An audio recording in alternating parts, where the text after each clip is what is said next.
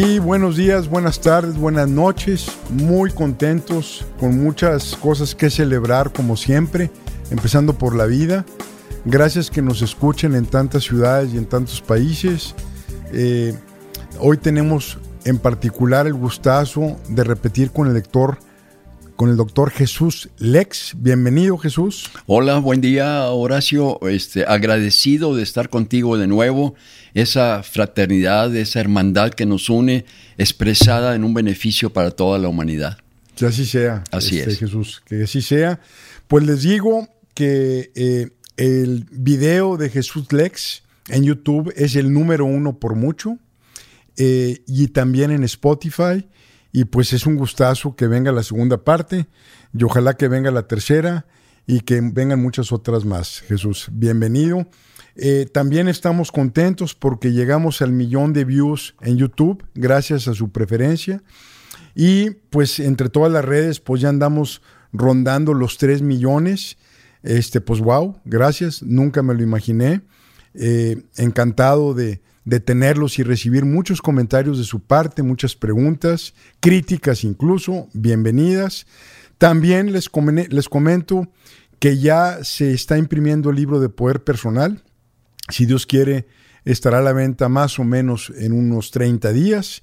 Y hoy en particular me llega el libro eh, por Federal Express y traigo muchas ganas pues de tocarlo, No, de verlo. y yo de verlo y de leerlo, ¿verdad? Sí, y, y un poco Jesús, eh, el libro es pues algo sutil que se convierte en algo concreto Precioso. y de lo cual vamos a hablar con el doctor Jesús Lex. También vamos a hablar, eh, para los que no lo conocen, eh, el doctor Jesús Lex pues es doctor, tiene estudios de, en el Centro Internacional de Salud Holística, es autor de dos libros, de cocina de salud y el trigo superalimento, ha sido instructor de yoga, gimnasia psicofísica, también escribió el libro que se llama Darana Solar, Meditación, Luz en el Corazón. Ha sido instructor de acupuntura china y japonesa. Aquí viene Ryodoraku. Ryodoraku japonés. Ryodoraku. Eh, reflexólogo con 60 años de práctica. Es un chef vegetariano que cocina maravilloso. Y hoy terminando el podcast nos vamos a aventar un- una comidita vegetariana. Vamos a hablar también de eso. Sí. Este, ha sido instructor del Carecha, que vamos a hablar un poco más de eso también. Creador de las llaves de la salud y actualmente sigue estudiando eh, las llaves de las finanzas. Está en su nueva área de interés y también, curiosamente, el licenciado en mercadotecnia. Eh, Jesús, eh, ahorita nos pusimos de acuerdo antes de que arrancara el podcast. Vamos a hablar de los principales problemas de salud en Así general, de dónde vienen, por qué se generan. Vamos a entrarle durísimo, Jesús. Fue un hit el que habláramos de sexología, masculinidad, de, de sexo, del hombre, de la mujer, del careza, eh, eh, de la masculinidad eh, que está ahorita siendo cuestionada en algunos ámbitos. Y después nos vamos a mover al tema de nutrición.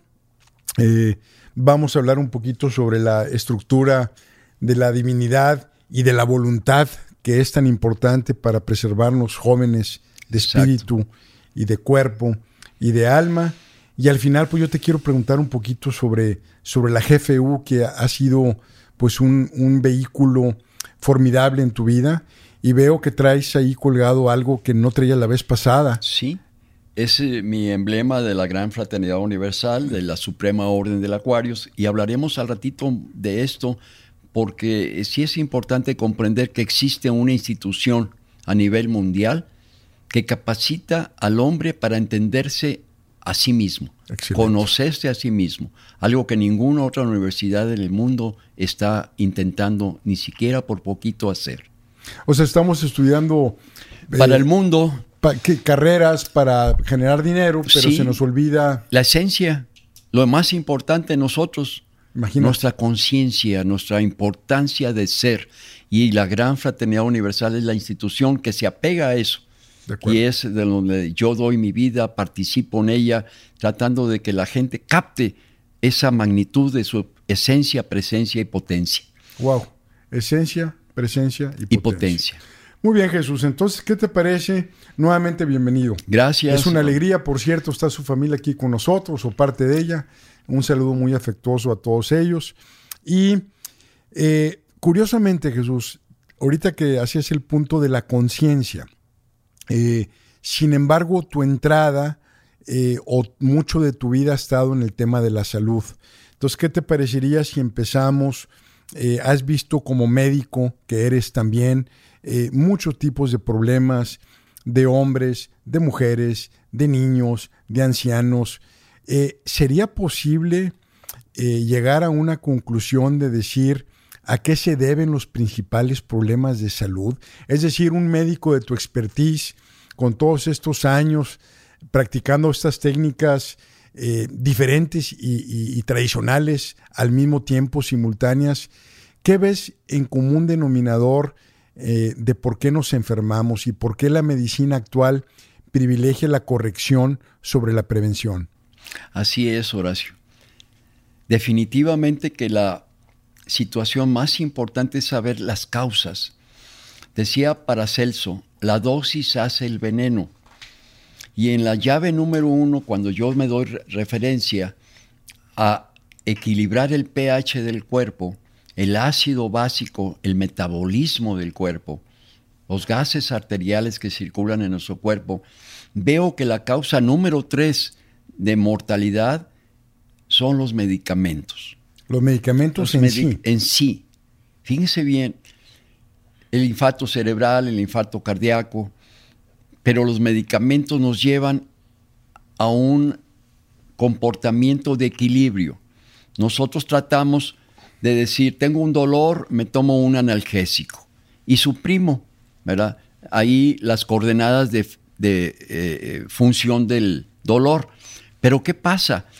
Me habitúo, ese efecto pasa y yo necesito otra dosis y otra dosis. Así, por ejemplo, lo que les decía del metabolismo de los gases arteriales, si yo tengo acidosis metabólica, un problema con acidez, un pH abajo de 7.40.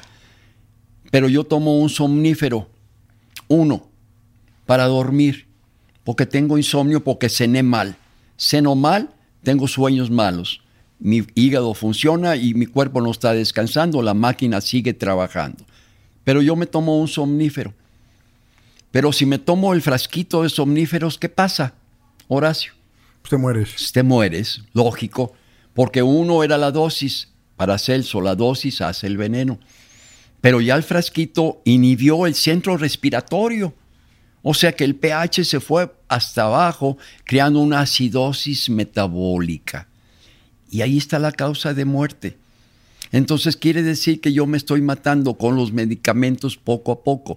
Lógico, a nivel clínico, a nivel médico, pasa la dosis, hay una reacción eh, anafiláctica o un problema alérgico y entonces produce también decesos. Por eso la tercera causa de muerte en la actualidad son los medicamentos. Entonces tenemos que estar conscientes. Ahí viene la frase ahora de, de Hipócrates, que tu alimento sea tu medicina. Imagínense lo importante. Por lo que comes te enfermas, por lo que comes te sanas. Y es donde yo quiero hacer mucho hincapié en la forma de estar comiendo. Actualmente en la sociedad estamos comiendo productos, no alimentos. Productos que están envasados. Seis meses en la empresa, en la fábrica que los produce, seis meses en la bodega del supermercado que los va a expender. Y por eso ponen fechas de caducidad de tres o cuatro años para que un alimento caduque, entre comillas.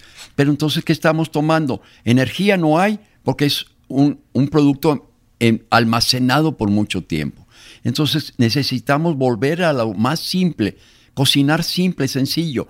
Acabo de tener un contacto con un paciente que, me, dice que trae problemas de salud y entonces le pregunto, ¿viajaste recientemente? Dice, sí, acabo de estar en Europa un mes. Le dije, ¿cómo te fue?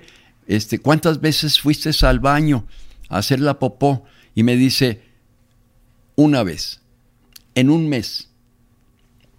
dice, ¿pero por qué? digo, dime lo que comes.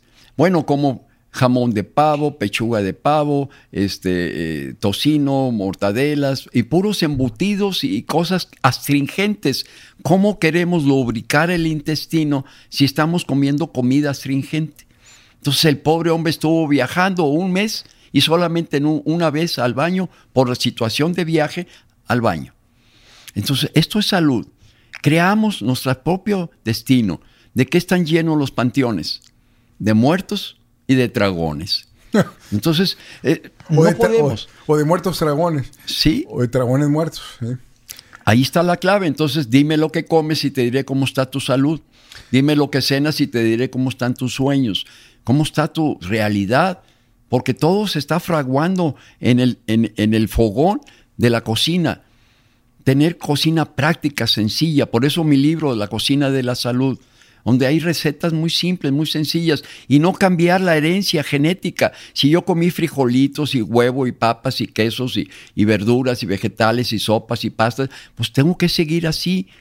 ¿Para qué cambio ah, con, con mi estatus social, cambio mi estatus de alimentación? Vienen problemas de salud.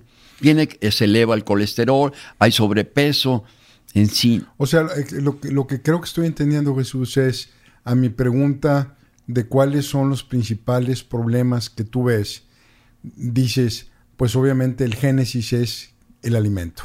Y, los hábitos.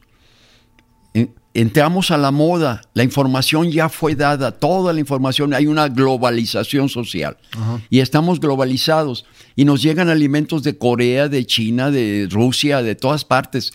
Y esa globalización me hace a mí escoger de más variantes de alimentación pero qué calidad alimenticia yo tengo. Todo lo que yo coma para que pueda ser absorbido tiene que ser en partículas pequeñas. Todo lo pequeño hace lo grande. El granito de arena hace la playa. La gotita de agua hace el mar. El minuto hace la eternidad. La partícula microscópica tiene que ser absorbida por las vellosidades intestinales y esas vellosidades intestinales absorben partículas pequeñas que son los aminoácidos, los aminoácidos esenciales que forman la proteína. Y de ahí viene el secreto.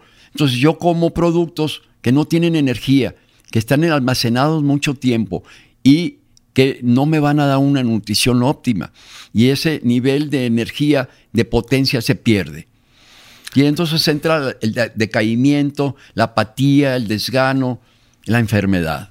Fíjate, ahorita quisiera entrar más adelante, Jesús, si estás de acuerdo, en, distinguir al vegetariano del veganismo. Sí. Y hay gente que intenta cambiar de regímenes. Sí. Eh, pero antes de entrar a eso, mencionaste dos cosas, y me regreso a la pregunta original, de cuáles son los principales problemas que tú ves. Dijiste alimentación, que ahorita vamos a entrarle a la, nutrición de manera directa, sí. pero luego mencionaste hábitos. Hábitos. Y me hiciste pensar eh, en, aquí en un libro del Tao que tengo, en la China milenaria, al médico de cabecera le pagaban una iguala, una mensualidad, mientras toda la familia estuviera sana. Claro. En el momento en que se enfermaba uno de los integrantes de la familia, se le suspendía el pago. Entonces es una cosa bellísima eh, de prevención frente a corrección y es una cosa bellísima de que las crisis se atacan cuando están chiquitas no cuando ya se convierten en monstruos. Eh, ¿A qué tipo de hábitos te refieres? Y al juntarlo con los alimentos, y ahorita le entramos de lleno al vegetarianismo y al veganismo y al omnivorismo, como se diga. Sí. Hábitos, ¿puedes hablar un poquito más de hábitos? Hábitos, por ejemplo, ¿cuánto es la cantidad de alimento que yo debo comer? En los eh, estudios de los Vedas están las tres ramas que le llaman doshas. Los doshas son el bata, el pita y el kapha. Son las tres dimensiones de la comida. La comida aire, la comida sustanciosa y la comida irritante, pesada. Si yo tengo un estómago con una capacidad y yo tengo el hábito siempre de llenar el estómago y no dejarle un espacio de bata, de aire, pues ese estómago no combustiona los alimentos. Y entonces yo asimilo mucho. Y ahí viene la obesidad. Lo que mencionábamos en la segunda de las llaves de, la salud, comer mucha azúcar en la dieta. Dulces, chocolates, pasteles, galletas, nieve, refrescos, todo eso inflama y todo eso da obesidad. Imagínense un estómago saciado, completo, lleno, pero de productos azucarados, pues eso es obesidad. Por eso vemos un desglose humano. Ahora que viajaba yo en el avión, se fijan porque llevas 100 gramos más en la maleta de equipaje y te quieren cobrar por 100 gramos más, pero el individuo pesa 250 kilos. Yo le decía a la señorita, ¿cómo es posible que no se les cobre a la gente por peso? ¿Verdad? Y se les cobre por, por maleta de equipaje. Entonces yo no miraba congruente fijándose con 100 gramos y, cuando el individuo estaba arriba de los 250 kilos. Entonces eh, le decía yo a la señorita y la señorita se queda así y dice, buen punto, doctor, me dijo, me conocí. Dice, buen punto, detalle, Pues está la, la obesidad. El avión viene sobrecargado de peso humano, no de peso de maletas. Entonces ¿Qué hacemos? ¿Qué hacemos? Oye Jesús, quiero hacer un, recordatorio a la gente que nos escucha. Eh, les recuerdo que esta es la segunda vez que grabamos con el doctor Lex. Hay un eh, video en YouTube que se llama Las siete llaves de la salud, que les recomiendo que lo vean, que lo escuchen en Spotify o en iTunes, para que les haga un poquito más de cuadre de lo que estamos hablando. Entonces, regresando a los alimentos y a los hábitos, sobre todo te centras en los hábitos alimenticios. Sí, en los hábitos y en las costumbres. Mi abuelita cocinaba con manteca de puerco, la mamá cocina con manteca de puerco, la hija cocina con manteca de puerco y el nieto cocina con manteca de puerco. Esa costumbre, esa tradición es de enfermedad, porque están produciendo endurecimiento de arterias por los alimentos. Entonces, un hábito, una costumbre, un, ah, un proceso de alimentarse erróneamente va a producir trastornos de salud. La vida es bella, Horacio. Lo que pasa es que no, la, no, la, no nos fijamos en esa belleza de la vida. ¿De acuerdo? Hay gente que en su mente, que yo le llamo chencha, esa mente que A la mente le dice chencha. Chencha, sí, la, chencha nos está golpando, nos está atacando constantemente con, con actitudes. Tengo un, billete de más en, la, en, en, el bolsillo y chencha me dice, gástalo en un antojo. No tengo hambre, pero me produce el dinero, el antojo. Y como por antojo, no por hambre. El primer requisito para poder comer saludablemente es tener hambre, porque comes lo que haya y no lo que la mente te está diciendo que comas, el antojo. Comer por antojo es un problema de salud, es una costumbre, un mal hábito. Saciar el estómago, llenarlo sin espacio. Yo siempre le digo a la gente, si te tomas 10 tacos, cómete 8 y déjale 2 de espacio de aire para que eso combustione. De vez en cuando tomar un frasco helado, ponerlo en el abdomen para refrescar el intestino es muy saludable. Eso me hace que no haya una sobrecarga de calor en el abdomen y mi circulación sea buena. ¿Qué checo yo los pacientes a nivel fisiológico? Checo que tengan los pies y las manos calientes. Siempre chequen ustedes, en un problema de dolor, los pies están fríos. En un problema de dolor de cabeza, las manos están heladas. Entonces es un problema de circulación, de congestión. Entonces cuando queremos tener salud, hay que irnos a lo primitivo hago del baño diario, tengo hambre natural, tengo mis pies y manos calientes, duermo y descanso, hago ejercicio, respiro y mantengo atributos de Dios en mí. El primer atributo, la voluntad. La voluntad me hace mover a la edad que yo tenga. Bueno, la, voluntad está relacionada como en cómo te alimentas claro. y qué hábitos tienes. Sí. La voluntad subyace sí. Subyace todo porque la voluntad es la capacidad de almacenamiento del poder creativo tuyo. Se te va la voluntad, entras en la apatía, entras en la depresión, entras en la inconsciencia, entras en, el olvido y ahí caes. ¿Y la voluntad para Jesús? Enfocada hacia... Hacia creación. La vida, la vida es bella, hay que disfrutar la vida, verla desde un punto de vista de armonía con los demás. No es la, vida para mí, es para que los demás mantengan armonía. Eso sería el secreto. Hay mucha gente que, que en relación de pareja, por ejemplo, dicen, y yo quiero tener años de viudez. y rica. Y rica, ¿verdad? Entonces, ese tipo de relaciones son muy importantes que se, se, mantengan positivas, que no haya movimientos de chencha a nivel negativo. Y eso es positivismo mental. Ok. Quiero entrarle, Jesús, eh, eh, al tema del aspecto nutricional y anuncio el siguiente tema para lo que, los que nos escuchan.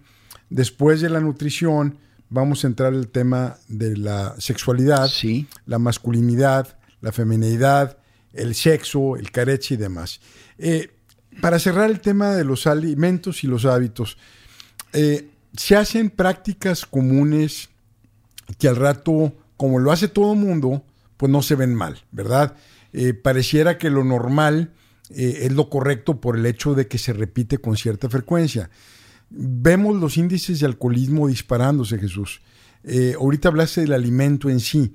¿Algo que nos quiere decir del alcohol, de cómo eso trastorna o fomenta la enfermedad? El alcohol es un coadyuvante también del pH. Si yo tomo etanol, un alcohol, estoy creando un proceso metabólico eh, en el cuerpo, eh, alcalosis metabólica por el alcohol. Hay gente que ha tomado eh, metanol o un alcohol de caña y se quedan ciegos, ceguera por, por alcohol. Yo siempre he atribuido que el alcohol, el alcohol es un proceso de la impotencia sexual tanto frigidez como impotencia en el hombre, hay alcoholismo. Se trata de ocultar, se trata de tapar a través de la fase alcohólica la, la, pasividad o negatividad sexual que el individuo tiene. Yo siempre le he preguntado a todos los borrachitos, le digo, oye, ¿tienes problemas sexuales? ¿No se te levanta el, rifle? O, tiene y la gente me dice, ¿cómo lo sabe? Sí, cierto, eso, eso es. Entonces el alcoholismo es impotencia en la sexualidad. Y ahí yo atribuyo los tres seises. El primer seis, el 666. Seis, sexo. Segundo seis, poder. Y el, el tercer seis, el dinero. Sexo, poder y dinero. Y el alcohol tapa todo eso. Entonces el alcoholismo definitivamente para mí es un efecto de impotencia en, en potencia. Impotencia en potencia. Eh, hablábamos hace rato de, del régimen vegetariano y vegano, pero me lo voy a brincar. Vamos a entrarle derecho al tema del sexo. Sí, ¿te Sí, sí. Mira, la vez pasada, Jesús, hablamos del carecha, una técnica que me corregiste. Yo pensaba que era hindú y me dijiste que es persa. Persa. Correcto. Y, te platicaba yo que, por mi parte, eh, teniendo veintitantos años, descubro el taoísmo. Sí. Eh, que al haberte encontrado, me di cuenta que faltaba este, hablar con gente que sabe del taoísmo y que no solamente conoce del taoísmo. Entonces, eh, yo coincidí con el tema de la retención del semen, bla, bla, bla. Pero quiero, quiero entrarle. Eh, ahorita hablaste del alcohol que estaba ocultando o está. Una deficiencia. Una eh, anestesiando una deficiencia de, de impotencia sexual o de frustración sexual. ¿Qué, me dices de cómo los hombres manejan su sexualidad actualmente? ¿Qué, le pasa a los hombres a la hora de cómo lo perciben, de cómo lo practican y de las consecuencias que tienen de sus prácticas hacia la relación con sus mujeres? Definitivamente que necesitamos educación. No existe ninguna parte de las eh, materias académicas de las escuelas que nos hablen específicamente del sexo. Ah, tenemos algunas nociones de la situación de los órganos sexuales, pero mi frase es, la energía más poderosa que el ser humano debe de dominar, debe de controlar, es la sexual. Es como una gran serpiente, un pitón de esos de 15 metros, ¿verdad? Que se enroscan y oprimen y matan y estrangulan al hombre, ¿verdad? Es una energía muy poderosa. Entonces, ¿A qué nos enfrentamos? Al control. Y el control carético es muy sencillo. La primera clave del careza es no pienses en sexo. Es muy sencillo. Si estamos maquinando mentalmente las cuestiones de la sexualidad, el hombre es visual, la mujer es receptiva, es magnética, es sensitiva. La mujer siente el hombre percibe, ve.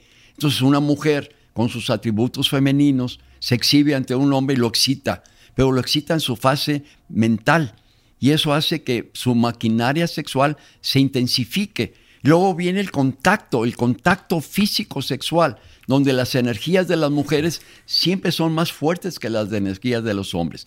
XX, doble magnetismo, doble fuerza magnética, una X y una Y, la Y positiva y la X femenina que comprende a las otras dos X. Bueno, esta energía 2X atrae a esta X y tumba a la Y y el hombre eyacula y al eyacular se pierde la X y queda, perdón, se pierde la Y y queda la X. X con dos X se rechazan.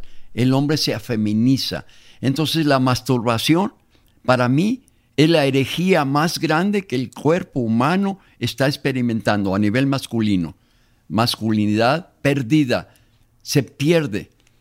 El hombre no debe de eyacular, debe de reabsorber su energía seminal y de esa manera tener esa potencia, esa energía, esa presencia, ese cabello, ese brillo en los ojos, esa voz que, que engalane. Todo eso es masculinidad. ¿Para qué? Para servir a la deidad femenina, a la mujer.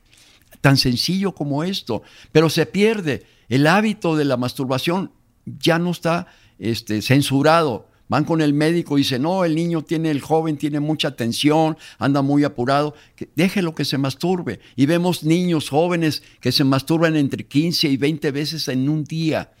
Y están perdiendo sus capas productoras de espermatozoides, las tres densidades de capas internas en el testículo se van atrofiando por el exceso de trabajo. Una próstata irritada quiere llenarse en su vacío y busca otro contacto femenino. Ya la mujer que con que convive ya no es suficiente para él y entonces quiere otra experiencia con otra mujer. Esa es la infidelidad, ese es el engaño. Entonces el hombre se pierde en su irritación y quiere cargarse. Me preguntan a mí, hoy casi siempre, oiga doctor, ¿y no tiene algo para, para levantar la potencia? Porque le he perdido. No, necesitas anafrodisíacos y careza algo que te inhiba, que te quite la irritación prostática y, que tú te mantengas en la, en, la no eyaculación, sí en la, relación sexual, pero no en la eyaculación. Y de esta manera absorbemos la energía. Y cada día es un cúmulo, como una cuenta bancaria, va incrementando, incrementando, incrementando los beneficios de la cuenta. Eso es una sexualidad plena. Y para esto se necesita controlar eso. Yo siempre tengo un saludo, Horacio. Este saludo con el puño así y golpeando así es no te masturbes. Es, cuando yo le haga así es que la estás regando, te estás, te estás pasando de la raya o la estás, eh, como dicen vulgarmente, regando a nivel de acción. Y luego con la mano así es agradezco desde el corazón y estoy para ayudarte. Empuñado, no te masturbes. Así agradezco desde el corazón y quiero ayudarte. ¿De acuerdo? Ok. Es el, Hitler, el, saludo hitleriano. Hi Hitler. El saludo del avatar de la era. Pax. Saludo de paz. Deseo paz. Tengo paz dentro de mí para ti. Saludo. Un saludo de mi mano. Es un saludo de expresión. Doy lo mejor de mí. Entonces, la sexualidad es toda una gran tarea. Cuando a mí me preguntan a, qué se están enfrentando en el Careza, a la fuerza más importante que tenemos que controlar, la energía sexual. ¿Para qué? Para satisfacer a las mujeres. Los dos grandes problemas sexuales son la eyaculación precoz y la impotencia. Y en la mujer, la frigidez. Mujeres frígidas que tardan cinco o seis horas en calentar los motores para poder tener un orgasmo. Entonces estamos ante una gran problemática de sexualidad. ¿Qué hace la mujer? La mujer se aísla y se intimida. El hombre se expresa al exterior. El hombre se va a ver el partido de fútbol, la mujer se queda a su interior. Definitivamente que la mujer tiene una parte mental muy especial y el hombre otra muy distinta. La mujer con sus dos X no conoce qué es el hombre, la Y. El hombre sí puede conocer lo femenino y eso es lo que tenemos que hacer, que el hombre lo practique, que lo, lo haga, que lo traslade hacia el beneficio de la mujer, la parte femenina del hombre. pareciera que el control de la sexualidad Ese es, que hablas, Jesús, el los beneficiarios son, son dobles. Es decir, el hombre se magnetiza, agarra energía, le va bien en la vida. Eh, eh, bueno, de hecho hay un libro por aquí, hablando de finanzas, de Napoleon Hill, que es famoso. Sí. Tiene un capítulo de la retención seminal. Claro. Eh, nos, yo le llamo el Tao, tú le llamas el Carezza, pero a final de cuentas es un control.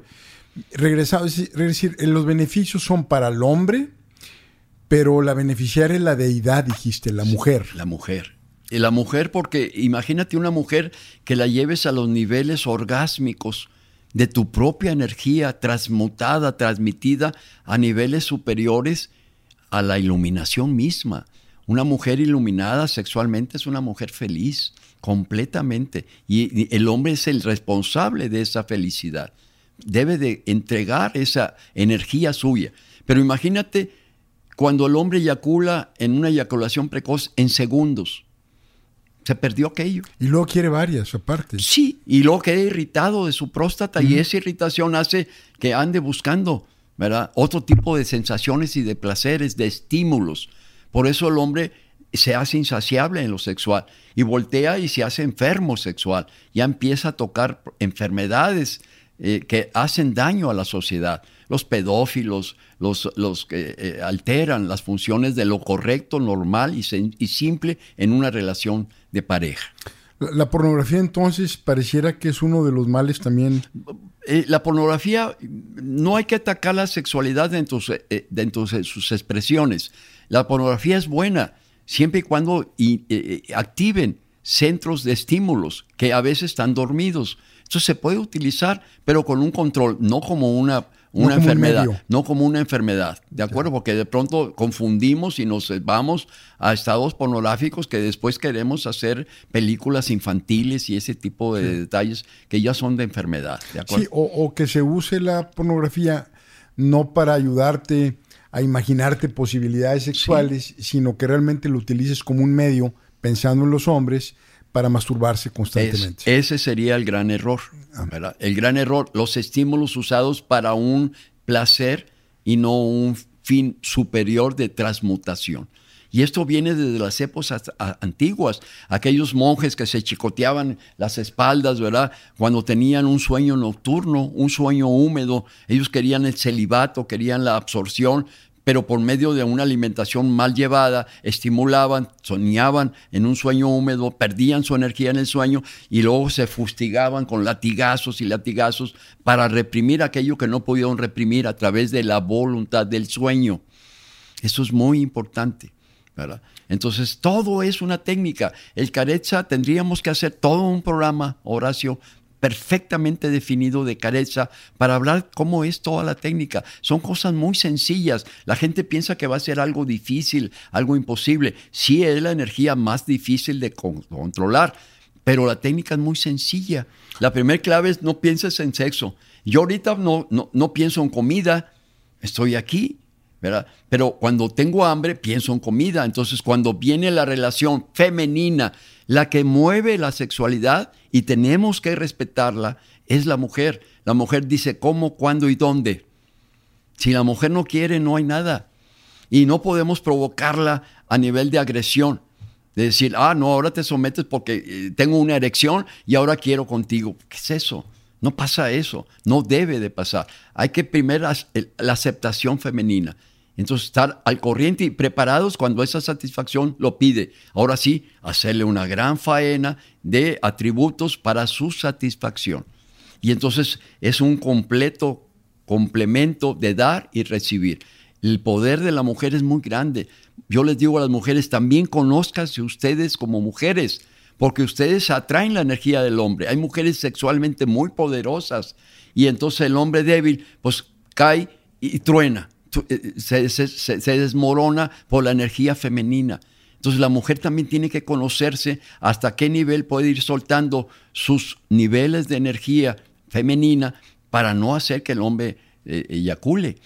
Entonces es un complemento, es conocerse, es pedir. Pero también la mujer debe de exigir, oye, yo quiero esto, quiero así, en esta posición, en esta forma, en esto todo, porque la mujer también debe exigir, y no nada más un hombre borracho y llega en la noche a su, a su cama y que la agreda sexualmente. Entonces, esto es bien importante, es toda una cultura. Yo pienso que necesitamos hacer una universidad de conocimiento de la sexualidad y practicarla.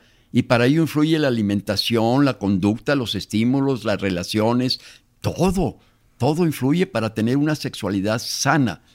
Y eso es el careza. Oye, pues a ver si ponemos una escuela, Jesús. Sí. Nunca es tarde. No, no, hacemos esto en una escuela internacional de careza, en la cual nosotros podamos educar todas las facetas sexuales, desde los niños hasta los ancianos. Fantástico. Sí, sería maravilloso porque es una la vida es bella, como lo acabo de decir, y esa vida bella tenemos que complementarla con salud, con buena alimentación, con buenas relaciones y con buena sexualidad. Y, moviéndonos dentro del ámbito eh, sexual, del tema del yin yang, hombre-mujer, la vez pasada nos decías el hombre solar, la mujer es lunar. 100%. Eh, también eh, el tema del sexo influye en la masculinización del hombre, o sea, pareciera, hay como dos corrientes, ¿no? una, una corriente es pues el hombre efectivamente ha abusado de la mujer históricamente, eh, la mujer se ha ido abriendo camino, pero el mundo no se mueve de manera perfecta, ni se mueve necesariamente en las dosis correctas. Un poquito lo que hablabas de Paracelso, creo que lo citabas, ¿verdad? Entonces, los humanos nos movemos en bandazos. A veces nos, se nos pasa la mano una cosa y regresamos, y es como va avanzando la, o una de las formas como va avanzando la civilización. Entonces, eh, hay una corriente que dice que los hombres estamos perdiendo masculinidad, eh, eh, que estamos perdiendo, esto, esto no es corriente, esto es un dato biológico, médico, estamos perdiendo fertilidad en el semen. un estudio que viene desde Francia ya hace unas cuantas décadas. ¿Tú crees que el tema de no entender la sexualidad afecta también en el trato entre un hombre y una mujer, que tenemos hombres femeninos, que, y tenemos que, que, que, le pasan todo a que la mujer haga, que la mujer decida, que no tengan la potencia ni la masculinidad, y mujeres masculinas. Es decir, ¿crees que también está ligado a eso? ¿O qué piensas en general de la masculinización o feminización del hombre? Es, es, es una verdad a gritos. Hemos visto en las últimas décadas el aspecto masculino perdiéndose a nivel general, simplemente lo estético el hombre ya se quiere depilar. Por ejemplo, se anda depilando. Ya no quiere tener vellos, pelos en el cuerpo. Y eso es una feminización. ¿Ok? Las conductas, los alimentos, todos los alimentos que tengan una cantidad de estrógenos van a feminizar al hombre. Los huevos, los, los, pollos que están tratados hormonalmente, todo esto. Entonces la alimentación influye definitivamente para que el hombre tenga esa apariencia. Y también el trato de la energía de la pérdida del Y. Cuando el hombre pierde su Y a base de mastúrbate, mastúrbate, mastúrbate, esto que yo siempre digo, ¿verdad? Entonces se está perdiendo su, su potencia y empiezan a aparecer síntomas como la famosa tosura de la parte superior, de la parte parietal del, cuerpo, aparece la tosura, que no es más que la pérdida de la fuerza sexual en el área pélvica. Entonces aparece ahí la, la pérdida de pelo y entonces el hombre pierde su capacidad de potencia. Sigue con algunas capas internas de apariencia masculina, pero ya no es la potencia masculina en sí. Es un hombre con características humanas, hombre, pero ya no es potencialmente hombre. Igual pasa con la mujer, la mujer está yéndose hacia el lado de los alimentos también y toma testosterona de, los alimentos y eso empieza a, trabajar la relación, simplemente la forma en vestir. La mujer ya no usa vestidos, usa pantalón y eso es una masculinización um, eh, este, femenina.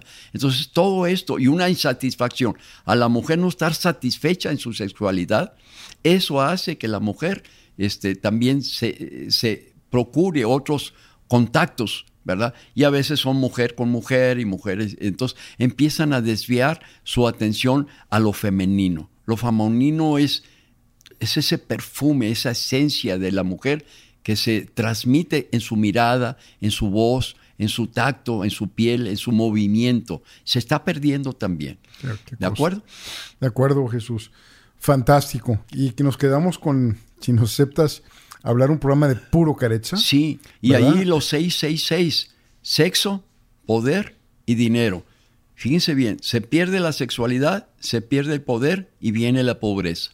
Por eso lo que tú comentabas hace ratito de este libro, donde la carecha ayuda también a generar. Sí, y, Napoleon Hill es un clásico y aparte muy popular en la tierra capitalista, que es Estados Unidos. Sí. Este, eh, por ahí lo debo de tener.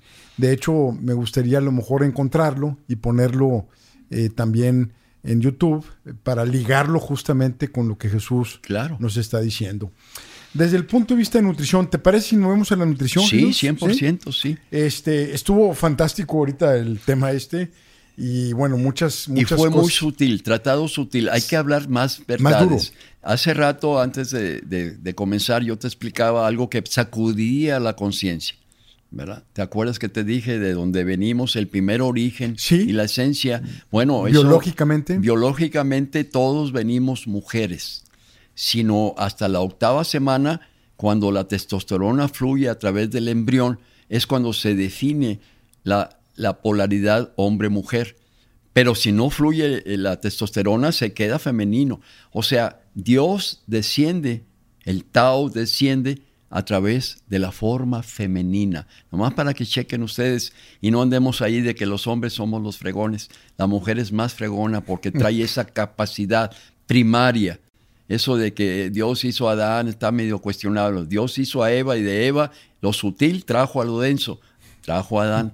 A eso hay que discutirlo. Fantástico, fantástico, Jesús. Increíble, increíble. Este.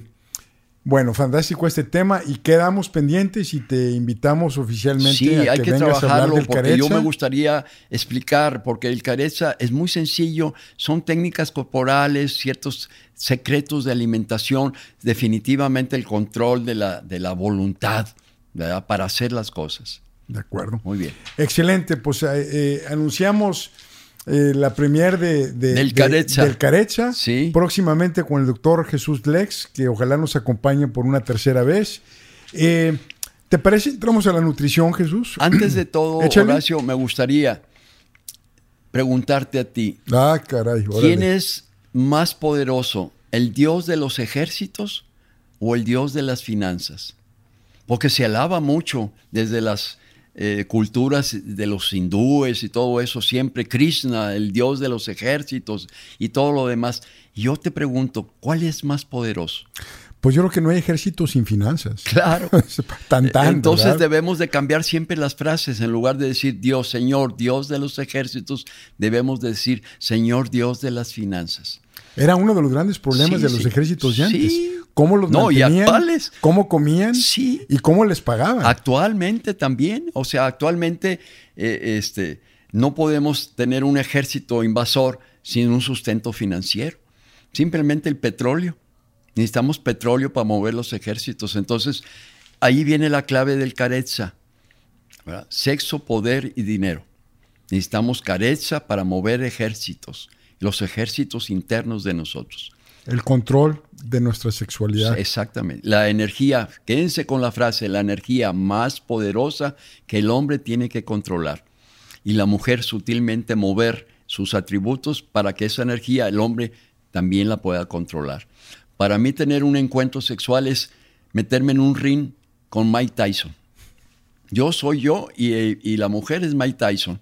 Ah, ¿Qué le hago a Mike Tyson en el boxeo? Pues correrle, ¿verdad? Correrle. Bueno, entonces así es. La mujer tiene esa capacidad poderosa de generar la sexualidad en la pareja. Y es consecuencia de su atributo femenino. Fantástico. Quizás será por eso, Jesús, que en África y en algunos otros países tienen la costumbre literalmente de cortarle la labia y cortarles el clítoris, tienen la costumbre de taparlas literalmente en mantas. No estoy hablando del aspecto religioso, sino estoy hablando de la parte fundacional porque yo coincido contigo en que la mujer sexualmente es más poderosa que el claro, hombre. Claro, y, y, toda esa gente que está haciendo esos, esos atrocidades con las niñas al, cortar esos eh, elementos femeninos son eunucos, castrados ya por la naturaleza, viejos deprimidos con apariencia masculina que, entre comillas, manejan una tradición para coartar el proceso del poder de la mujer. Es una atrocidad tremenda el que suceda en estos momentos esas tradiciones. Por eso te hablaba yo de hábitos, costumbres, tradiciones, porque todo eso necesitamos subsanarlo, necesitamos cambiarlo. No es posible que tengamos eh, presidentes eh, eh, en senectud, o sea, impotentes físicamente, sin un atributo de amor, de luz, de, expresión positiva en su ser. Están, muertos. Y entonces atacan a los jóvenes, atacan a, los potenciales eh, femeninos, a, todo lo que es evolución. ¿Por qué? Porque ellos están muertos en vida. Entonces necesitamos atacar ese tipo de personajes, ¿verdad? Que no sean líderes, ¿verdad? Caducos, Necesitamos gente joven con, gran amor, con gran dimensión, con gran actitud. Y que, y, que no, y que no se lleve de encuentro a la mujer por su propia frustración. Claro. A base de controlarla. No, y a los jóvenes. Y a los jóvenes. A los jóvenes. Eh, agarras un estadio en Argentina lleno de jóvenes que estaban disfrutando, los agarras el ejército en las matanzas que hicieron los, los, los generales argentinos y trabajan toda una serie de secuelas. Esos hombres eran ya muertos en vida con un poder que no deberían de tener. Entonces necesitamos trabajar en una nueva sociedad humanizada, pero con gente potencialmente, sexualmente sanos, activos. ¿De acuerdo? Y que, y que, sean capaces de controlar su propia sí. sexualidad. O, o, de que no la, si ya no la tienen, que no tengan esa apariencia de poder y manden a hacer atrocidades con niñas, con jóvenes, con, con, con energías frescas. Sí. Digo, pienso en líderes actuales, pues ahorita está la guerra de Ucrania, obviamente. Ahí están los, los líderes. Observa un líder acá y el otro líder envejecido, creo que hasta tiene cáncer por ahí y todo eso, y está, está manejando a la juventud. ¿De acuerdo? Entonces, eso, eso, se ha repetido y se repetirá si no actuamos nosotros desde el punto de vista enseñanza. Ahí viene lo de la escuela Internacional de Carezza. Vamos a ponerla. A ponerla, sí, nos vamos a, poner a trabajar. Eh? No, claro, y es mi deseo, y es un, un trabajo que se me encomendó a mí hace 50 años, difundir el sistema Carezza a nivel mundial. Bueno, cuenta conmigo. Sí. Este, y lo platicamos. Lo platicamos y lo hacemos. Y lo hacemos. Eh, entonces quise hacer eso del Dios de los ejércitos porque normalmente la gente dice, es que Dios es todopoderoso, sí, el Todopoderoso es el Dios de las finanzas, es el que puede todo. Increíble. Oye, vamos a movernos, Jesús. Digo, esto está interesantísimo y queda pendiente el tercer programa con puro carecha. Claro. ¿Verdad? La nutrición, que eh, es como el origen eh, de la salud y de las enfermedades. Yo sé que eres vegetariano de hace no sé 60 años. 60 años nada más, imagínate. Eh, ahorita hay una corriente mundial es el veganismo. Y luego hay los, los crudifilios, que les gusta todo crudo y demás. Eh, los macrobióticos. Exacto. Ah, entonces, la, globalización de, las, de los países, ¿verdad? Nos llegan 5 mil coreanos a la ciudad y, cambian sus hábitos, ¿verdad? Traen sus, sus propias costumbres, sus propios alimentos y, nos informan de otras cosas, ¿verdad? Eh, yo hice la, maestría eh, en, Austin y había un doctor haciendo una maestría, uno grandote, flaco, eh, que era cirujano del corazón. Entonces, él hace una ponencia, en aquel entonces, pues ya pasaron muchos años, y dice, no hemos encontrado pacientes del corazón que sean vegetarianos. todos son este, bueno, tienen no nomás la carne en sí, pero pareciera que eso te dispara otros hábitos. ¿Qué pasa con la gente que se quiere, que es omnívora y se quiere ser vegetariana? Con la gente que es omnívora y se quiere ser vegana, o, viceversa, veganos que se quieren hacer vegetarianos, vegetarianos que se quieren hacer veganos. Ese, ese baile, ¿tú cómo lo interpretas y cómo debemos de abordarlo? Definitivamente que a través del conocimiento. Nosotros necesitamos saber Hace rato les preguntaba yo qué se necesita y por ahí alguien me dijo, se necesita voluntad, se necesita dedicación, se necesita... Pero nadie me dijo saber cocinar. nadie me dijo saber cocinar, que era la clave. Saber cocinar es meterte en un conocimiento práctico de lo que vas a hacer. Yo no puedo meterme a finanzas si no me gustan las matemáticas. Pues voy a tener que contar numeritos, tengo que, necesito que me interese y necesito conocer. Entonces, cuando yo tengo una alimentación omnívora y me paso a vegetariano o todavía más a vegano sin tomar en cuenta los ramales de crudívoro, macrobiótico, este, asoleador solar y cosas así. Entonces necesito esa capacidad de conocimiento, necesito saber cocinar. Yo tengo un amigo que hace, cuando lo conocí, se hizo 12 años vegetariano y luego deja el vegetarianismo y entonces... Pedrada, pum. ¿Por qué? Porque le faltó saber cocinar. si, hubiera, si hubiera sabido cocinar, no hombre hacer una, otra y otra y otra cosa. Ahí Entonces, ahí, ahí, está el secreto. Yo quiero cambiar de alimentación, necesito saber, saber cocinar. ¿Y qué voy a cocinar? Cosas simples, cosas sencillas, cosas del mercado. Vamos a traer frutas, vamos a traer verduras, vamos a, cocinar granos, frijolitos, lentejas, garbanzos, habas, hacer pastas, comer pastas con aderezos, con ensaladas. Y eso es la clave para tener una buena alimentación. Y también metemos el careza, porque todo lo que comemos, respiramos, bebemos, sentimos y hacemos, se va a transformar en energía totipotencial, en energía sexual Imagínate haber juntado dinero, oro, eh, cantidades de diamantes, joyas, todo, y luego tirarlas a la basura. Es horrible. Así pasa con esto. Todo lo que yo comí, bebí y todo, degusté y todo, lo asimilé y luego en una eyaculación lo, pierdo. Y termino todo enjutido. Por eso una persona que se, ¿verdad? Está la apariencia de masturbado todo, todo enjutido, todo perdido, aunque sea vegetariano. Y luego viene el vegetarianismo mal influido, mal ejecutado, con muchos azúcares, con muchos productos, y vemos un montón de vegetarianos obesos.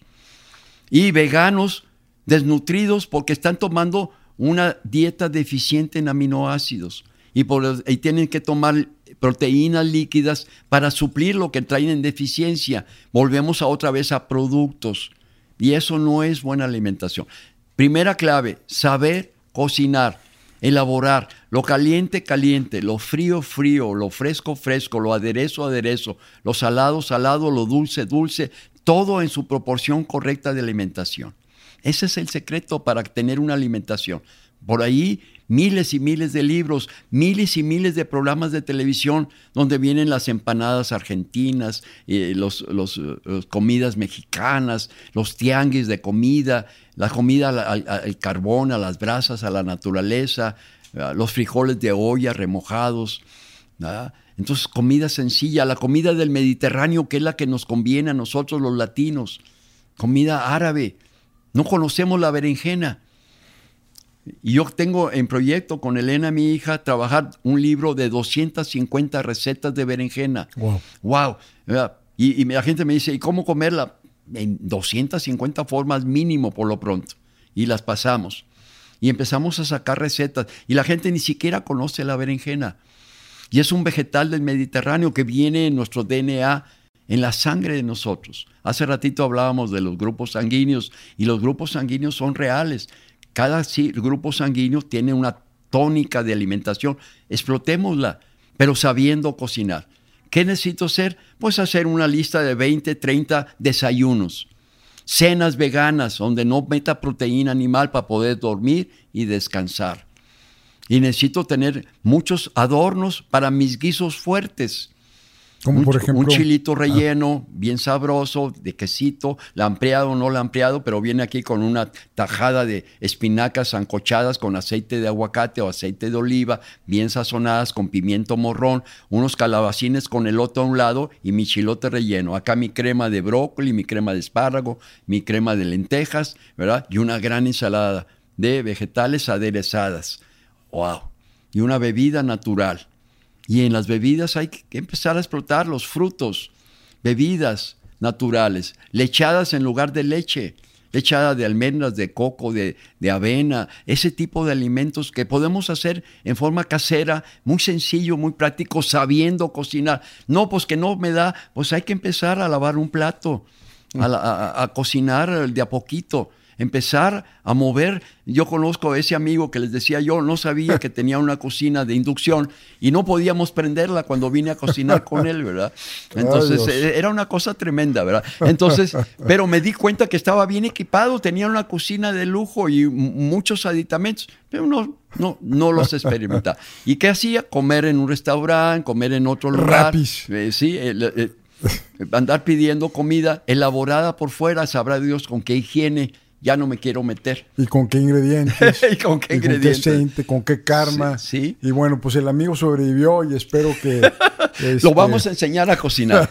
No, no. Excelente, Jesús.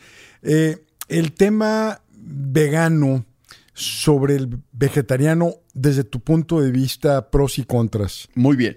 Aquí la importancia es ver la palabra no fanatizar, no fanatizarnos en el punto de vista nutricional. No sacar una bandera de que yo soy vegano y soy mejor que el vegetariano que todavía come leche, huevos y quesos, yogur, o, o, o, superior al omnívoro que come chatarra y que come mugreros y que come alimentos. El veganismo no debe tener fanatismo, debe tener mucha información. Unas buenas dosis aumentadas de nutrimientos es lo que necesita el veganismo. Para mí el veganismo es hermoso, en la noche, por la cuestión del descanso, del sueño. Cuando nosotros en la noche nos hacemos veganos, o sea, quitamos la proteína animal, leche, queso, crema, yogur, huevos y carnes, entonces estamos dejando que el hígado no trabaje y metamos el carro a la cochera y paremos el motor. De otra manera, metemos el carro a la cochera y lo dejamos con el motor encendido. Cuando yo consumo productos de proteína animal en la noche, eso hace que mi hígado trabaje dos, tres horas más y entonces mi cuerpo duerme, pero no está descansando. Entonces, veganismo sí nocturno y en el día una alimentación más tolerante, más social, que lleve algún derivadito de algún queso, quesos maravillosos que vienen de todas partes del mundo y que podemos degustar con un sabor muy especial, en dosis pequeñas, sin hartarnos, sin mo modificar una cantidad de alimentos. Acuérdense, lo que se llena de más, da de más. ¿De acuerdo? Entonces no podemos comer mucho para no tener un desequilibrio corporal. Veganismo sí, siempre y cuando bien documentado, sin fanatismo. Me da tristeza a veces ver que hierven la hoja de Jamaica, le extractan el, sabor de Jamaica, dejan la hoja sin la sustancia, le pican cebolla y la doran y hacen tacos de flor de Jamaica con cebolla. Pregunto, ¿qué nutrición tiene eso? Entonces, esas son las cosas que a veces veo yo, dan un potencial mental. Normalmente los jóvenes tienden al veganismo y a veces piensan que el vegetarianismo está eh, anticuado y obsoleto, pero es un escalón de evolución si se enseñan a cocinar bien, si saben trabajar más alimentos, más combinaciones, va a estar un veganismo positivo. De otra manera viene un, un veganismo con salud, con problemas de enfermedad. De acuerdo. Sí. Entonces, pues volvemos al tema de los excesos, el fanatismo. Fanatismo eh, es la palabra que necesitamos atacar porque de pronto defendemos banderas en fanatismo. Y que yo me siento superior que tú sí. porque yo soy Sí, no quiero ni la miel de las abejas porque es una secreción de la abeja. Y, discúlpame, pero estamos ayudando a la polinización mundial al consumir abeja o miel de abeja. Consumimos y ayudamos a que las, el, el, la producción de abejas se incremente. Entonces, en tu caso particular, Jesús, ¿eres vegetariano? Vegetariano la mañana y al mediodía y la noche me vuelvo vegano, o sea, como eh, los vampiros, nocturno, los... ¿verdad? Okay. Ahí dejo la proteína y trato de dormir para poder descansar, ¿de acuerdo? Y siempre mi suero oral, tomando mi suero oral, un litro diario, un sobrecito o hacer mi suero oral casero, que está en las llaves de la salud, en las siete llaves de la salud, en el podcast de Horacio, este, y de esa manera equilibrar el pH y tratar de no tomar eh, medicamentos para no crear un desequilibrio ácido básico muy, muy dañino. Créanmelo, la tercera causa de muerte mundial son los, eh, los medicamentos. Mal llevados, gente que empieza con una, gastritis y empiezan a tomar omeprazol y antiácidos y todo lo demás y empiezan a cambiar el pH y empiezan de tal manera que los llevan a problemas de la muerte. Simple y sencillamente por medicamentos. La misma aspirina que es tan noble y tan buena para como analgésico como para dolor, crea un problema metabólico de muerte. Los salicilatos, eso también podríamos... ¿Qué son los salicilatos? Los, salicilatos son las sustancias como la aspirina. Ah, ya. Sí, ¿de acuerdo? el isosorbide, los, los analgésicos, los, este, los inductores del sueño, todos esos son eh, medicamentos que tarde o temprano van a producir un problema de equilibrio. Entonces, medicarnos lo menos posible y sí vitaminarnos y mineralizarnos, ¿de acuerdo? Vitaminas y minerales. Oye, es que, ¿sabes? Ya, ya estamos, pues llevamos ya un, rato platicando y le vamos a seguir en el siguiente podcast. Sí, precioso. Este, eh, mucho de lo que menciona respecto a las enfermedades, el tema del control de la sexualidad, pareciera que hay como una falta de voluntad y disciplina en general. Pareciera que lo difícil es decir no a esto, no al otro, no al, es, como una especie de, de, control de uno mismo. Maurilio, mi abuelo, paz descanse, este, pues eh, de, rancho, allá por San Miguel del Alto, Jalisco, pero él tenía la frase de que pues si no se controla el hombre a sí mismo, este, pues cómo le haces para querer controlar el entorno, poder irte al mundo de las finanzas, poder hacer una serie de cosas porque el origen, el génesis está mal. Entonces, es un voto hacia la disciplina, hacia la restricción, hacia la voluntad, es un voto hacia no dejarnos influir por el bombardeo o por la normalidad que como todo mundo lo hace, entonces yo puedo. Eh, eh, estás como sugiriendo un poco eh, regresar a la disciplina y a la voluntad. Simplemente, Horacio, es la vida es bella. Esa fue mi frase que, quise estampar en este podcast. La vida es bella y nosotros necesitamos el cúmulo de conocimiento de nosotros mismos. Conócete a ti mismo para que puedas controlar el universo en que vives y conocerás el universo. Así es la frase, la frase del, del eh, en Atenas, de, exacto, en Atenas. Entonces, ese es el secreto. Tu abuelo te decía, ¿verdad? Trabajar eso, son, son conocimientos. Y para esos conocimientos es la importancia de ser tú mismo, de percibirte. Mi frase, eterna vigilancia es el precio de la vida. Eternamente sentirme. Yo, por ejemplo, ahorita tengo mi pierna izquierda flexionada, el talón en mi ano y tengo una postura de media flexión al estar sentado. Entonces, eso me hace un autoconocimiento de mi postura. Si observan, siempre respiro por la respiración, por la nariz. La respiración por la nariz. Inhalar y exhalar no es, ah, respirar por la boca y expresar el verbo por la boca. Eso es autoconocimiento, eterna vigilancia de percibirme, de sentirme. Y eso se logra bajo la influencia de ser uno mismo, de percibirse, de captar, de meditar.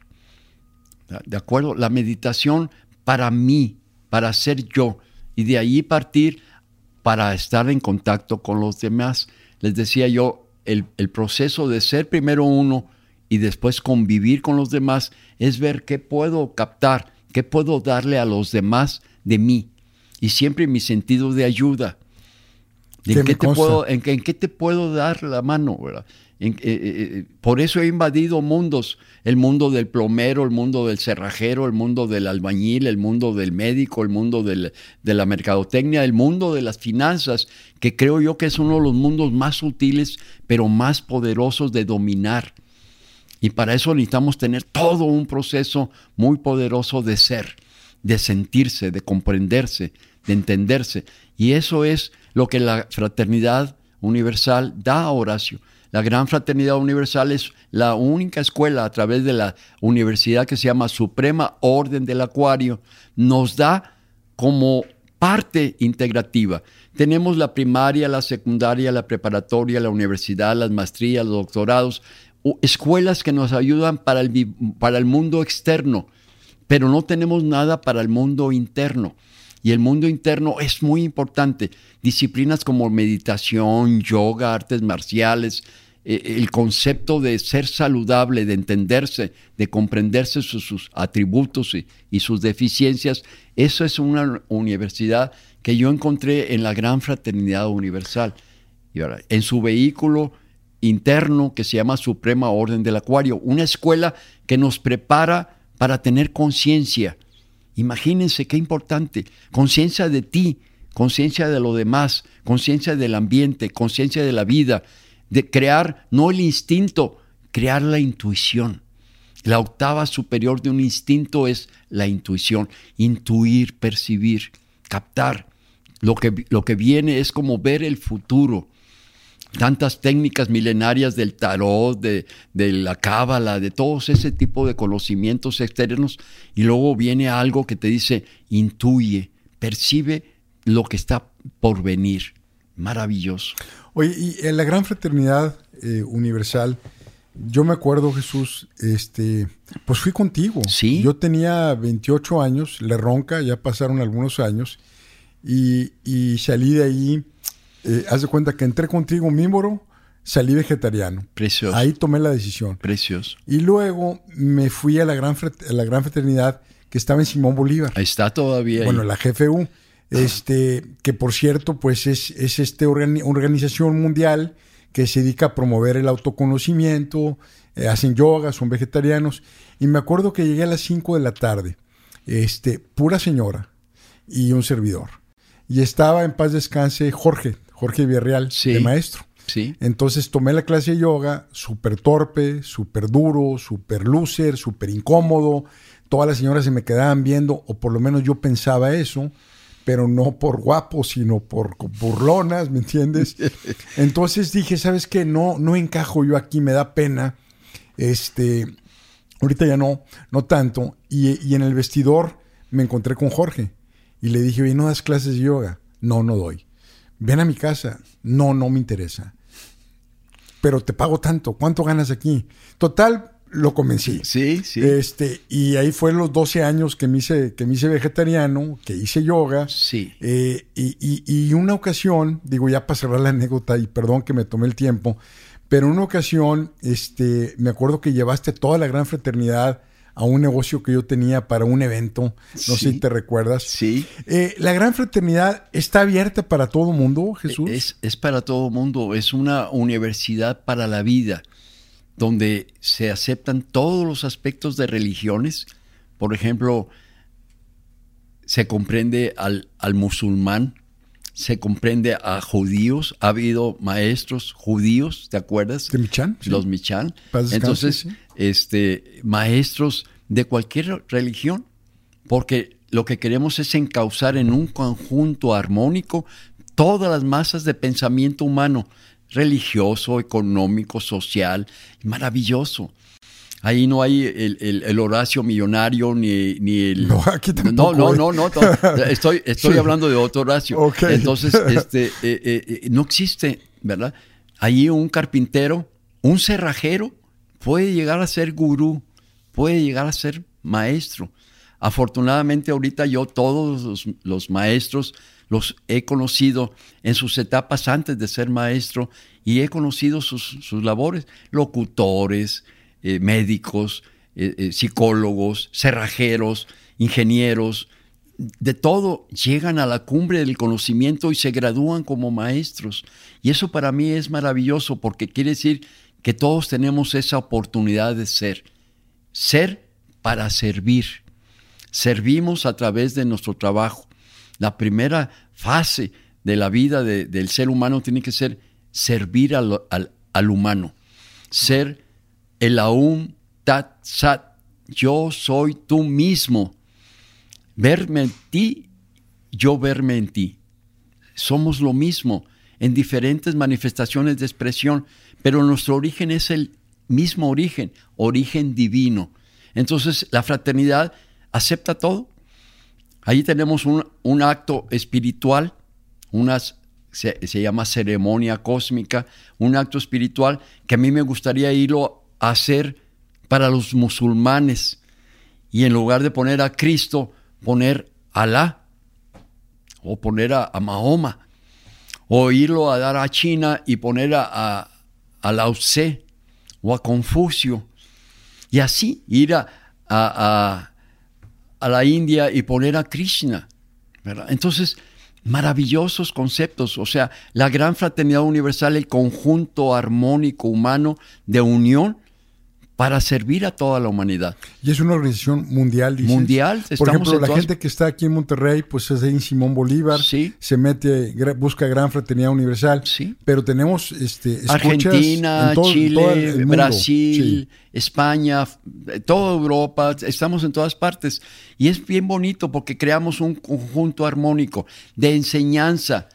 A veces el roce humano las características humanas, las percepciones humanas que se están trabajando friccionan, pero es para crear un diamante. ¿De acuerdo? Si a mí me toca un instructor, un director de una escuela que es un burro, pues yo aprendo de ese burro a no hacer lo que hace el burro. ¿Me explico? Entonces llega un momento que todo es enseñanza, todo participa de todo. Lo más importante es esa relación fraternal que se logre. Y se va creando, se va creando. Tú me conoces cuando yo era pequeño en grado, ahora supuestamente ya estoy en grados elevados en la fraternidad, pero sigo siendo el mismo. ¿Y, sigues de, maestro? Sí, de, este grado, que es el tercer grado, viene el mismo tamaño de este emblema, se cambia el cordón, se le quita lo, lo morado y se pone blanco y ya llega uno a gurú. Entonces ya andamos por ahí, pero bueno, eso serán otras épocas. Pero ¿cuál va a ser la misión? Pues trabajar para unir, ¿verdad? La conciencia humana. Unir el oriente con el occidente, ¿verdad? El estar en una misión espiritual donde tengamos un conjunto armónico de toda la sociedad y se quiten esas influencias negativas de planetas como Marte, el Marte Dios de la Guerra. Guerra. Quitamos la guerra y tenemos la paz. ¿De acuerdo? De acuerdo, Jesús Lex, maravilloso, como siempre, muchas gracias. Eh, apreciamos muchísimo que estés con nosotros. y, hablando de eso, mira, Horacio, lo que dice aquí. Aquí está en, mi, en, mi, libro que se llama Darana Solar, ¿verdad? Es un libro de meditación. Tengo esto. Nadie puede darnos paz. No podemos comprarla o tomarla prestada tenemos que cultivarla practicando qué? La meditación. O sea, la paz no viene por sí sola, hay que trabajarla. Y meditando es una manera de que chencha, la mente, se apacigüe, se tranquilice. Oye, quiero, eh, me gustaría hablar de la meditación y a lo mejor pues ya ir cerrando. Sí. Este, pero volveremos. Claro. Si tú nos haces el favor. Ojalá cuando seas maestro también te ah, a venir aquí con nosotros. Este, quisiera medio hacer una lista de lo que platicamos cuando yo te preguntaba de los principales problemas de salud médicos, eh, pues te fuiste inmediatamente a los alimentos. Y me fui a los medicamentos. Y de ahí te fuiste al tema de los medicamentos o al revés. Ah, primero medicamentos, Primero medicamentos porque para mí es una causa fundamental. El plomero va a ser plomería, Horacio. No le pidas al plomero que te haga otra cosa más que lo que él sabe. Entonces un médico cirujano va a querer siempre operarte. Tan tan. Sí, un médico eh, te va a querer siempre dar este, medicamentos para amortiguar los efectos de tus problemas de hábitos, costumbres y tradiciones, que son los que te tienen enfermo. Exacto, o sea, lo que te tiene enfermo son lo que comes, tus hábitos y costumbres. Sí. Sin embargo, lo que tú dices es, como no los tenemos o no los tenemos en la jerarquía adecuada, enfermamos. Y como enfermamos, vamos con los expertos en síntomas eh, que nos dan para el síntoma sin tocar los aspectos fundamentales de la cotidianidad. Sí.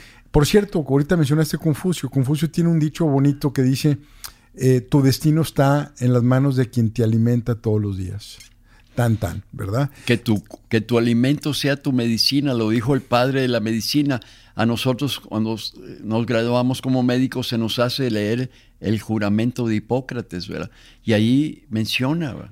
Entonces necesitamos cultivar la salud, pero es uno mismo, conócete a ti mismo. O sea, ese es el, meollo del asunto, conocernos a nosotros mismos para de ahí saber qué es lo que yo quiero, qué necesito y que en Okinawa, donde se encuentra la gente más longeva, longeva del mundo, es una armonía del pueblo con respecto a ellos mismos, lo que comen, los hábitos de relacionarse, son muy distintos. Es el paraíso en la tierra. La vida es bella. La vida es bella. Vamos a cerrar con eso. Entonces hablamos de los alimentos, de los medicamentos, de los hábitos, Jesús. Hablamos del tema de la sexualidad, de cómo nos dices que en tu opinión estamos eh, perdiendo la masculinidad eh, en función de que no controlamos nuestra sexualidad, ligado al exceso, a la masturbación. Eh, el hombre, lo que mencionabas, debe de enfocarse a controlar su principal fuente de energía, que es el tema de la eyaculación. La beneficiaria y, de esto es la mujer. La diosa. La, diosa, la deidad. La expresión más bella de Dios. La expresión más bella de Dios. Y esta forma de relacionarse con la pareja a base de esa autodisciplina y este enfoque armoniza la pareja. Claro. ¿Verdad? Y, y eso es algo que mencionabas. Es lo que se llama el amor eterno el amor eterno. Y vamos a hacer un programa de carecha donde específicamente entremos el tema de la sexualidad. Eh, y quisiera cerrar con la meditación. Este, y, al final también eh, el jefe, la GFU, eh, vamos a poner, para los que nos escuchan o nos ven en YouTube, vamos a poner la liga, el teléfono y ojalá que de alguna manera si alguien quiere aprovechar todas las enseñanzas del doctor Lex, tanto el primer podcast como de este segundo, y ojo bien el tercero, pues la gran fraternidad pareciera que es un vehículo para que lo sigan explorando. La meditación como un cierre, Jesús. La meditación como una forma de vida. La meditación como quitarle el elemento complejo del, de que tiene que ver una enseñanza, este, de que es complicado. Es un sacrificio. Eh, de que es un sacrificio o de que está en contra de la religión. O sea, y, ligado al tema de cómo eh, eh, lo sutil maneja lo denso, porque la meditación es en un ejercicio de sutileza. ¿Algo que nos quieras decir enfocado sobre todo a los jóvenes? Sí. Bueno, en primer lugar, voy a, exponerles el, folleto, un pequeño el folletito que se llama Dharana, ya que la meditación es la, cuarta etapa de la yoga, que es asanas, pranayama, pratyahara, dharana. Entonces tenemos que la meditación no es estar como el Buda tres meses en una postura sin moverse, sin abrir los ojos, sin hacer caso a las tentaciones humanas y todo lo demás. No es ese sacrificio meditar como lo hacían eh, en la experiencia de los orientales como el Buda. Para mí la meditación es algo muy sencillo. Es si yo veo esa luz que está ahí, cualquier lucecita, esa vela que está emanando ese fuego, yo visualizo ese fuego y lo mando a mi corazón. Luz, primeramente lo que tenemos que tener es luz en el corazón. ¿Cuánto tiempo? Un minuto. Hagan ese pequeño ensayo de visualizar cualquier efecto de luz de llama, de fuego, iluminarla aquí en su corazón. Segundo, sonreír desde su corazón. Crea, fíjate cómo nomás dije sonreír y tú hiciste una expresión de, de, sonrisa, pero sonreír desde aquí es una felicidad, no es un placer de una sustancia, es una felicidad que emana de mi ser, sonreír. Y después hablar desde el corazón. Sonreír, iluminar y hablar desde el corazón es un buen ejercicio para meditar. Inténtenlo. no necesitan una postura específica, pueden estar sentados, acostados, de pie, parados, en una fila en algún comercio, en algún banco, estamos, podemos meditar simple y sencillamente con esa captación de esa pequeña enseñanza. Luz desde el corazón, sonrisa desde el corazón. Y después ya entraríamos al conocimiento profundo. Por ejemplo, ¿Dios tiene atributos? Sí. Y meditamos sobre los atributos de Dios. Esos atributos, ¿cómo me van a ayudar en mi vida? ¿Tiene la divinidad? ¿Tiene estructura? Sí tiene una estructura, desde el cuerpo físico hasta lo sutil, donde están las leyes, que es la manifestación más profunda de Dios. Esa es otra meditación. Y así tenemos los principios herméticos. Podemos meditar sobre los atributos y principios y, herméticos. Y eso es también conocer a Dios, conocer el mundo externo, pero sobre todo generar nuestro punto interno. Meditar es muy sencillo, es algo que aplaca la chencha, la mente, la tranquiliza, no hace que ande divagando siempre en el pasado. Es que yo de niño que sufrí, que hice, que no sé qué, el pasado acusatorio. O el futuro anhelante, ah, yo quiero, puedo, lo deseo. No, vivir el momento, vivir la eterna realidad, el eterno presente. Eso es lo que, los, los beneficios que vamos a tener de meditar. Entonces yo les, les, les eh, aboco a que mediten en cualquier momento, simplemente luz a su corazón, en una eterna vigilancia, que es el precio de la vida. Así es, Horacio, como yo quiero, ¿verdad? Que nosotros tengamos prácticas y disciplinas. Y te acuerdas de Superman. Cuando Superman se descubría que aparecía. La S. La S, bueno, aquí me voy a descubrir, ¿verdad? Échale. Y, y, van a aparecer aquí, ¿verdad? Es, es, como un pequeño detalle, ¿verdad? Ok. Ándale. Aquí está. ¡Tarán! Yoga, ¿verdad? Practicamos yoga. Pax a todos, que tengan muy buen eh, este, día, una manifestación de su ser, de su eterna experiencia como humano. ¿De acuerdo, Horacio? No, hombre, pues maravilloso, Jesús. Nos dejas picados como siempre. Muchas gracias. Es, es, un, es un lujo tenerte. Damas, caballeros, gracias por escucharnos. El doctor Jesús Lex. Nos vemos en el tercer podcast que vamos a hablar del Caretza. Que Dios lo bendiga. Gracias Jesús. Hasta luego. Bye.